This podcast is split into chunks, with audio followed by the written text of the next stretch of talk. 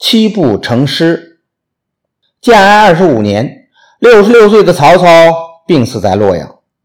曹操死后，他的儿子曹丕承袭了他的魏王和丞相位。他的儿子曹丕承袭了他的魏王和丞相的位置，掌握了朝廷大权。这时，有人告发他的弟弟临淄侯曹植经常喝酒骂人，还扣押了他派去的使者。曹丕便立即派人到临淄，把曹植押回邺城进行审问。曹丕和曹植都是曹操的妻子卞后所生。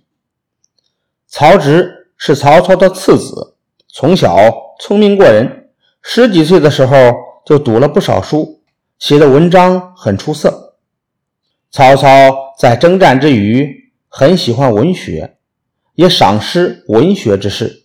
他见曹植文章出众，开始还怀疑是别人代写的，试了曹植几次，觉得他才华的确出众，品格比较质朴。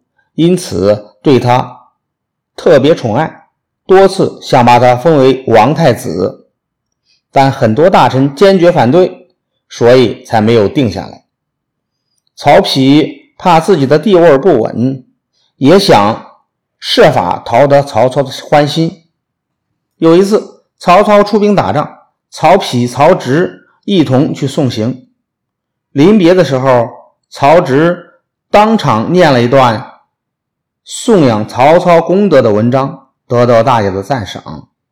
有人悄悄地对曹丕说：“大王要离开了，你只要表示伤心就是了。”曹丕果然在与曹操告别时抹起了眼泪。曹操很受感动，也掉下泪来。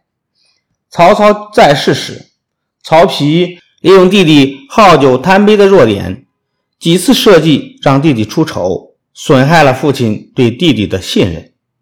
曹丕做了魏王以后，对曹植依旧记恨在心。这一回，他抓到了机会，要处死曹植。卞太后得知消息，急得不得了，连忙在曹丕面前给曹植求情，要他看在同胞兄弟的份上，对曹植。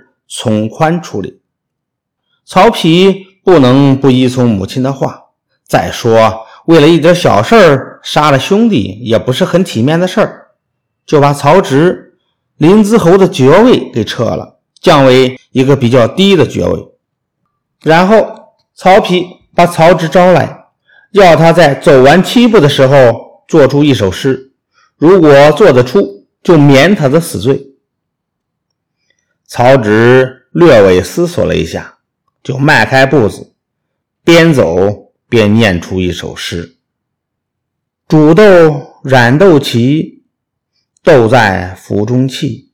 本是同根生，相煎何太急。”曹丕听后也觉得自己对弟弟逼得太狠，感到有些惭愧，就免去了曹植的死罪，把他。遣回了封地，最后曹植在一个远离京城的小郡忧郁而死。